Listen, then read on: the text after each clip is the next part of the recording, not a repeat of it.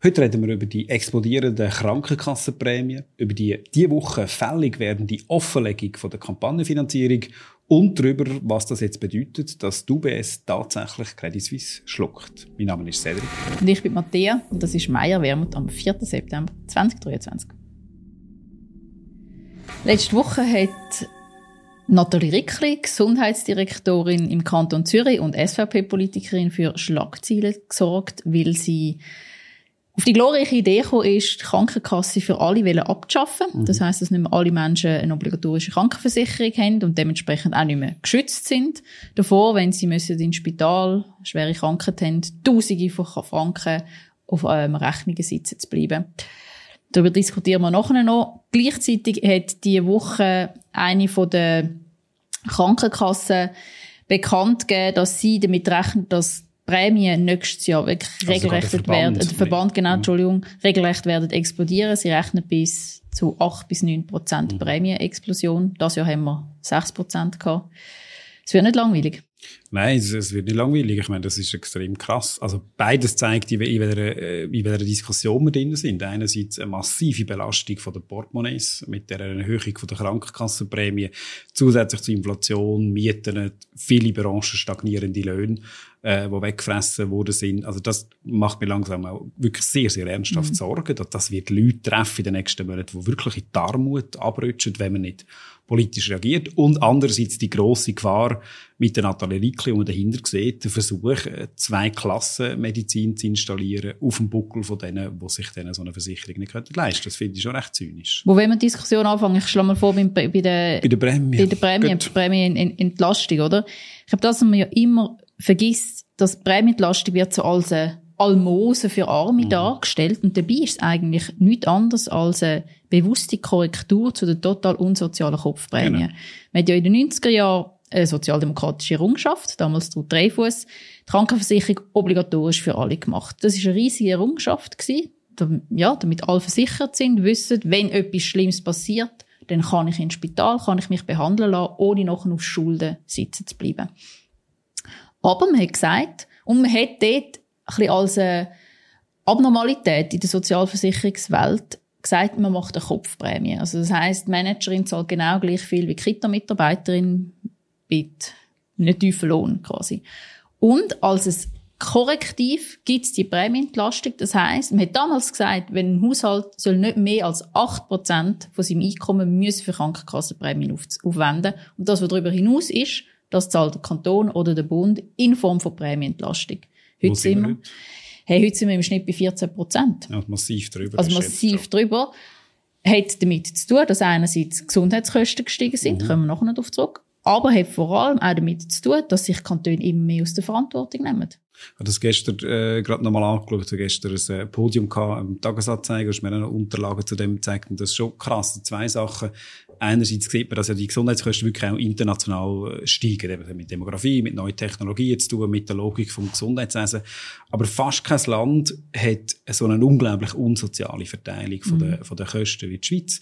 Kommt noch dazu, dass man oft vergisst, es gibt auch praktisch kein entwickeltes Land zumindest, wo die Leute zusätzlich zu der Prämie noch so viel aus dem eigenen, aus dem eigenen Sack zahlen für Krankenversicherung. Das sind rund 2000 Franken im Jahr. Ja, genau. Das sind etwa 5,3 Prozent von der, von den, von den Gesamtkosten, das sind Länder vergleichbar wie Holland, mhm. massiv tiefer. Hauptgrund übrigens, wenn ich mir erklären lasse, einerseits Medikamente äh, und andererseits äh, Zahnarztkosten, gerade für Kinder, die in der, in der Schweiz nicht, äh, nicht, nicht versichert sind.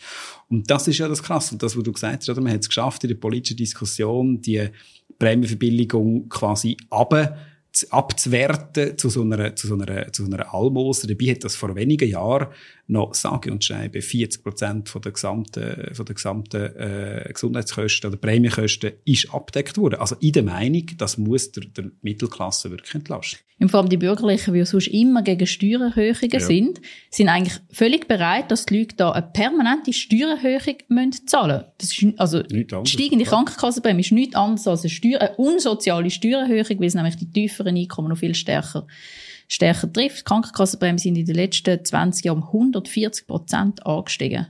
Die Löhne um ungefähr 15 Prozent. Also das Zehnfache mhm.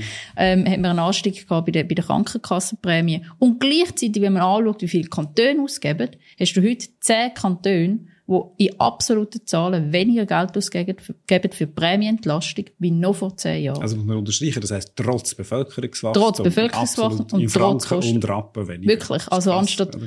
Fiktives Beispiel, 100 Millionen haben sie vor zehn Jahren ausgegeben, sie jetzt noch 90 Millionen aus, als ein Kanton. Das ist wirklich irrsinnig. Und dann sagen die Kantone, wir haben irgendwie wir machen genug. Das ist echt verrückt. Ja. die Leute, man lässt wirklich die Leute im Stich und allein. Und wenn man sogar, wenn man das Bevölkerungswachstum und das Prämienwachstum einrechnet, sind es 17 von 26 Kantonen, die heute weniger ausgeben, relativ betrachtet. Also, was weniger ja. krass ist als absolut, aber immer noch, sie haben nicht mitgehalten mit dem Versprechen, das man in den, in den 90er Jahren, in den 90er Jahren abgegeben hat. Und das nochmal, das haben wir schon zweimal betont. Ich finde es wichtig, jetzt klar zu sagen, Prämienverbilligung hat man dort sehr bewusst als Instrument von dem System ja. eingeführt. Heute tut man so, als wäre das quasi ein Unfall. Nein, das ist zusammen gedacht gewesen, die Kopfprämie mit, äh, mit dieser IPV. Und heutzutage, oder, ist es halt wirklich so, dass ein grosser Teil von dem Prämienentlastungstopf geht an Sozialhilfebeziehende mhm. und an Leute, die Ergänzungsleistungen beziehen. Und das ist wie gesetzt, oder? Da können Krankenkassen oder kann, können der Kanton nicht abschrauben. Die müssen wie die Kosten übernehmen. Das heisst, der Anteil, der für Familien und für Menschen mit tiefem und mittlerem Einkommen übrig bleibt, wird immer kleiner. Und da werden wir jetzt in dieser Session darum kämpfen. Was ist der Stand der Dinge? Kommt, glaube ich, am 12. oder 13. September. Kommt ja, nächste Woche ja. mehr oder weniger in die Schlussrunde mhm. im Parlament, aber ähm, ich bin äh, wenig zuversichtlich, sagen Sie so. das Parlament auch grosszügig würde. Sehr wenig zuversichtlich. Äh, unsere Prämienentlastungsinitiative will ja quasi die, die Schwelle, die ein Haushalt muss maximal ausgeben für Krankenkassenprämie auf 10% ansetzen. Das würde bedingen, dass jährlich rund 4, 5 Milliarden mehr an Prämienentlastung ausgeschöpft gezahlt werden an die Menschen. Die haben null Chancen im Parlament. Von der Stimmbevölkerung. Sehen wir es dann, mhm. nächsten Frühling. Und es wird jetzt wirklich ein mickriger Gegenvorschlag durchs Parlament kommen, der irgendwie 350 Millionen mehr Prämienentlastung will auszahlen. Also Einfach, um das in Grössenordnung zu setzen. Ja. Letztes Jahr, also vom letzten Jahr auf das Jahr, haben die Leute einen Prämienanstieg von 2 Milliarden Franken. Das heisst, wir decken den nicht einmal ab. Nicht einmal ab. Ja, und nächstes Jahr wird es noch viel weniger der Fall sein. Jetzt sagen aber die Bürgerlichen, und das ist ja nicht ganz von der Hand zu weisen, die Gesundheitskosten steigen, wenn, wenn es angesprochen. Und die Frage ist ja, muss man das einfach hinnehmen? Quasi ist das eben, weil Gesundheitspolitik funktioniert ein bisschen anders, man kann das Knie nicht schneller, äh, irgendwann nicht schneller heilen, aber trotzdem muss man das einfach hinnehmen, dass die Gesundheitskosten steigen, mal abgesehen von der Frage, dass wir grundsätzlich glaub, der Meinung sind, man muss die Finanzierung sozialer gestalten, das ist klar, aber die Frage bleibt dann gleich auf dem Tisch ich will wirklich eine Vorbemerkung machen. Ich glaube, erstens mal muss man auch anerkennen, steigende Gesundheitskosten oder höhere Gesundheitskosten ist auch ein Zeichen von einer Wohlstandsgesellschaft, mhm. dass wir uns das auch leisten können, die Leute gut versorgen, dass die Leute eben nicht an Krebs zwingend sterben, sondern dass man eine Behandlung machen kann, die höhere Heilungschancen hat in gewissen Fällen. Aber eben die Finanzierung ist nun soziale. Und dann gibt es schon Bereiche im Gesundheitswesen, wo man kann ohne Qualitätseinbußen Einsparungen machen kann. Das wird aber verunmöglicht von einer Lobby in dem Bundeshaus, die enorm stark ist. Ja, also die Pharmalobby, die setzt ja. sich einfach dafür ein, dass wir in der Schweiz Medikamentenpreise zahlen, was achtfache von dem ist, was man im Ausland zahlt. Dort hättest du ein enormes Einsparpotenzial für die Leute und dementsprechend könntest du mit dem Kosten und Prämien senken. Das ist ja in dieser Legislatur auf dem Tisch gelegen mit dem sogenannten Kostendämpfungsprogramm. Ja, immer mal wieder. Es gibt mehrere so Kostendämpfungsprogramme. Ein Beispiel, ich habe jetzt auch schon da gesagt, ist war, was um die Senkung der Generikakosten, also Generika-Medikamentenpreise gegangen ist. Also das sind die Medikamente, die nach Patent Ablauf vom Patent, ist. genau, nachher produziert. Da zahlen wir in der Schweiz ein Vielfaches von dem, was man im Ausland für das gleiche Medikament zahlt. Der Bundesrat Bers hat eine Lösung auf dem Tisch gehabt, die hunderte von Millionen Einsparungen gebracht hätte. Die Bürgerlichen nicht davon wissen. Tja, und äh, wenn man dann schaut, wer wo welche Mandate hat, ist das vielleicht auch nicht ganz so überraschend. Wir müssen gleich noch kurz den konkreten Vorschlag von der, von der Nathalie Rickli äh, diskutieren. Schnell nochmal zusammengefasst. Sie schlägt vor, dass wir das sogenannte Obligatorium, also wir müssen uns heute alle zwangsweise versichern. Wir haben alle die gleiche äh, Logik quasi von einer Leistung, also was ein Ärztin oder Arzt verschreibt, wird grundsätzlich von der Versicherung übernommen, mit Ausnahmen und so ist klar, aber das ist das Prinzip. Und sie sagt, man muss überlegen, zumindest, um das fair formulieren, weg mit dem, die Leute sollen selber entscheiden, ob sie sich äh, sollen versichern sollen. Klingt eigentlich ja noch attraktiv. Passieren wird, dass sich ähm, junge, gesunde Leute finden, hm, ich gehe das Risiko ich versichere mich nicht, sparen wir dort das Geld ein. Das macht die Prämie für alle anderen viel teurer, weil du musst dich dann quasi auf dem privaten Markt versichern lassen. Die können dann Prämie verlangen, wenn du eine Vorerkrankung hast, verlangt es bei dir halt ein höhere Prämien als bei jemandem, der gesund ist, zum Beispiel. Das heißt, es macht Prämie eigentlich in der Regel eher teurer, als dass sie senkt. Und wenn etwas passiert und jemand nicht versichert ist, weil er eben das Gefühl hat, mich trifft es nicht, ich bin gesund, oder aber ich habe das Geld dazu nicht dazu, mich versichern lassen, und wenn dieser Person dann etwas passiert, sprich Blinddarmentzündung, muss in Notfall, muss den Blinddarm rausnehmen, sonst stirbt man. Mhm. Da ist nachher eine Rechnung von 8000 Franken auf dem Tisch und die musst du dann selber zahlen. Und das ist, glaube ich, wenn man in die USA schaut, zum Beispiel, wo das System nicht mehr ganz, aber zumindest grosse Freiwilligkeit hat, an Arbeitgeberbunden, sieht man, dass Gesundheitskosten sind einer der ganz zentralen Armutstreiber oder von grossen Armutsfallen. Und das, das wäre die grosse Gefahr. Und das hätte man ja genau verhindern äh, mit, dem, mit dem Obligatorium. Ja wenn wir gerade bei dem Thema sind, kann man eigentlich einen sehr schönen Übergang machen. Wir haben es schon angesprochen. Äh, die Woche, Hobby. ja genau, die Woche wird ähm, äh, tritt ein neues Gesetz quasi nicht in Kraft, aber das erste Mal in Erscheinung. Genau, das Gesetz für äh, mehr Transparenz in der Partei- oder Politikfinanzierung. Ich weiß gar nicht, wie genau das Gesetz heisst. Du bist damals in der zuständigen Kommission. Ja, das ist wahr. Auf jeden Fall quasi der Ursprung von dem neuen Gesetz äh, eine Initiative gehabt, wo wir als SP zusammen mit ähm, der BDP damals noch, noch ja, und der Grünen lanciert haben, äh, Transparenzinitiative. Wir wollen, dass ja Politiker, Politikerinnen, aber auch Parteien oder Verbände, die Abstimmungskämpfe finanzieren, müssen ihre Budgets offenlegen und vor allem müssen offenlegen, von wem sie Geld bekommen. Und dann hat es einen doch substanziellen Gegenvorschlag ja. im Parlament. Wir haben neue Initiativen auch zurückziehen, also nicht zur Volksabstimmung bringen. Und die Transparenzregelung, die jetzt quasi dank dem Gesetz gelten, gelten zum ersten Mal jetzt bei den nationalen Wahlen. Und wir müssen diese Woche bis 7. September, glaube ich, müssen alle Nationalratskandidatinnen und Kandidaten, die ein Budget über 50.000 ja. Franken haben, offenlegen, wer ihnen wie viel Geld hat. Und sie müssen sogar Leute, die über 15.000 Franken gespendet haben, namentlich offenlegen.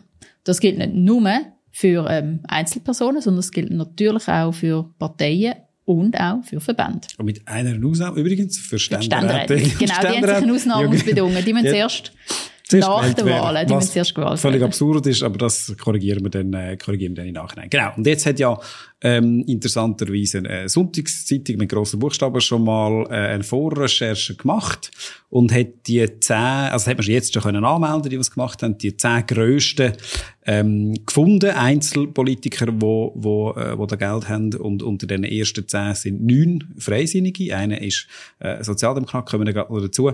Und die neun Freisinnige, die zusammengerechnet haben, zusammen ein Budget von 1,3 Millionen Schweizer Franken, einfach zum Vergleich, das gesamte Budget von der nationalen SP Schweiz ist 1,7 für die Wahlen. Also das zeigt, äh, in was für einige Inserate und Plakate. in was für Dimensionen wir Einzelbudgets über eine Viertelmillion. Das ist schon crazy.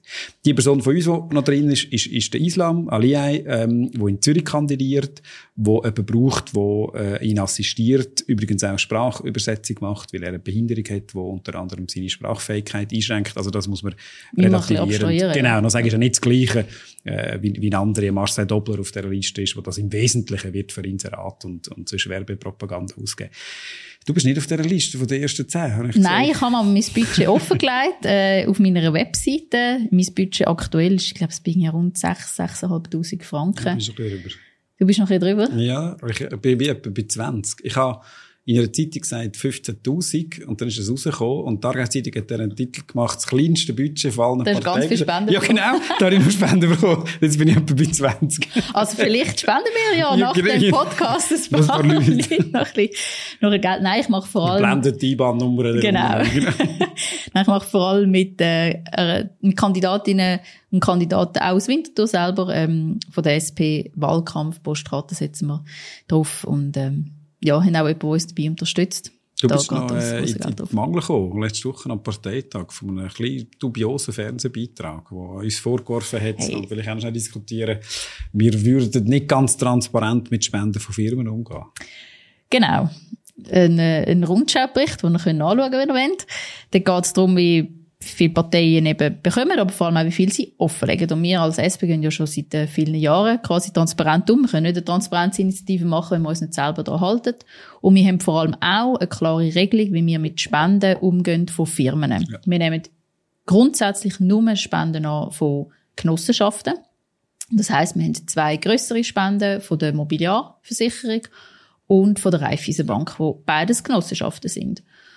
Und wir haben auch einen Beschluss von, von einem, vom Parteitag, das ist quasi das höchste SP-Gremium, wo klar sagt, wir nehmen nicht mehr Geld an. Es gibt aber eine SP-nahe Bildungsstiftung, die sogenannte Anniklaver-Morf-Stiftung. Und wenn es jetzt eine große Firma gibt, wie in dem Beitrag kommt AXA-Versicherung vor, wo, wenn alle, allen Parteien Geld spenden, dann sagen wir, schau, ihr könnt denen, der Anniklaver-Morf-Stiftung Geld spenden, Geld geben. Die müssen das aber auch transparent aus, ausweisen. Machen sie übrigens auch. Und der Rundschau tut jetzt so, wenn wir das Geld da irgendwie verheimlicht hätten. Dabei ähm, wird das schon seit Jahr und Tag offengelegt. Also erstens hat es schon mehrere Artikel über genau dazu. das Thema gegeben mit, äh, mit dieser Stiftung. Die ist, das kann man offen sagen, im Fokus gekommen nach dem Untergang von der Credit Suisse, weil Credit Suisse die Stiftung auch finanziert hat. Zweitens haben wir das am ersten Tag klar gesagt. Und drittens, was mich vor allem nervt an dem Beitrag, ist, dass es so gleichgesetzt wird mit anderen Stiftungen, zum Beispiel der sogenannten Stiftung für bürgerliche Politik von der SVP. Die wird vom Rolf Dörig präsidiert und die hat deklarierterweise zum Ziel, Spenden zu sammeln für den SVP-Wahlkampf. Nebenbemerkung ist originell in dem Beitrag gesagt, der Rolf Dörig auch interessiert in die Transparenzvorschriften nicht mal schauen, äh, wie er das umsetzt. Aber unsere Stiftung ist ja eigentlich ein parteiinterner Kompromiss gewesen. Also die einen haben gesagt, gar kein Geld nehmen, andere haben gesagt, alles nehmen. Und der Kompromiss war, die Stiftung darf das Geld nehmen, aber sie darf es nicht zur Unterstützung von der SP verwenden. Sie ist unabhängig. Sie ist völlig unabhängig. Die macht jetzt zum Beispiel die unterstützt Forschungsprojekte äh, zum Klimastreik, zu der Vermögensverteilung, tut das in öffentlichen Debatten diskutieren. Letzte Woche hat sie zum Beispiel äh, Ukrainerinnen und Ukrainer eingeladen, die darüber erzählt haben, was heißt die Situation.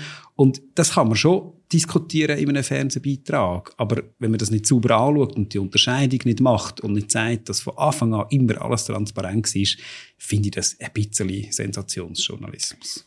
Jemand, der aber nicht alle Parteien in den gleichen Topf wirft, ist UBS.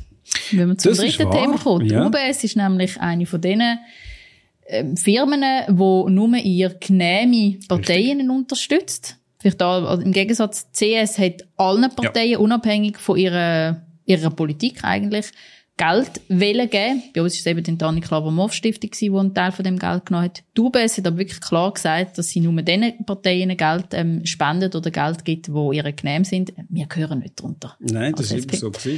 Tatsächlich. Und jetzt hat die UBS ihre Kasse noch mal ein bisschen mehr können, ähm, aufbessern. Letzte Woche ist der, wie nennt man das, Halbjahres Gewinn, Halbjahresjahr Bilanz quasi veröffentlicht worden, wo die UBS einen Milliardengewinn ja. ähm, hätten müssen aufzeigen und vor allem aber auch klar gezeigt hat, dass CS vollständig in die UBS integriert wird werden. Sie haben sich noch nicht im Detail geäußert, wie viele Menschen das der Job kostet, aber es werden mehrere Tausend sein. Und ich glaube, der Fall zeigt schon sehr schön, dass die UBS da wirklich, wirklich ein Schnäppchen gemacht hat mit der CS, wo sie Ende März für drei Milliarden Franken können kaufen. Ja, absolut. Also Dank großer Unterstützung von der FDP zuständige FDP-Finanzministerin ähm, Karin Keller-Sutter. Ja, also das lässt sich jetzt inzwischen wirklich nicht mehr von der, von der Hand weisen. Wir sind ja am Anfang auch sehr zurückhaltend gewesen mit, mit Kritik, aber inzwischen ist klar und wenn man die Informationen anschaut, die dort vorgelegen sind, wahrscheinlich wären andere Lösungen wie eine zeitweise Verstaatlichung besser gewesen. Wir hätten die Credit Suisse noch, jetzt haben wir ein enormes Risiko,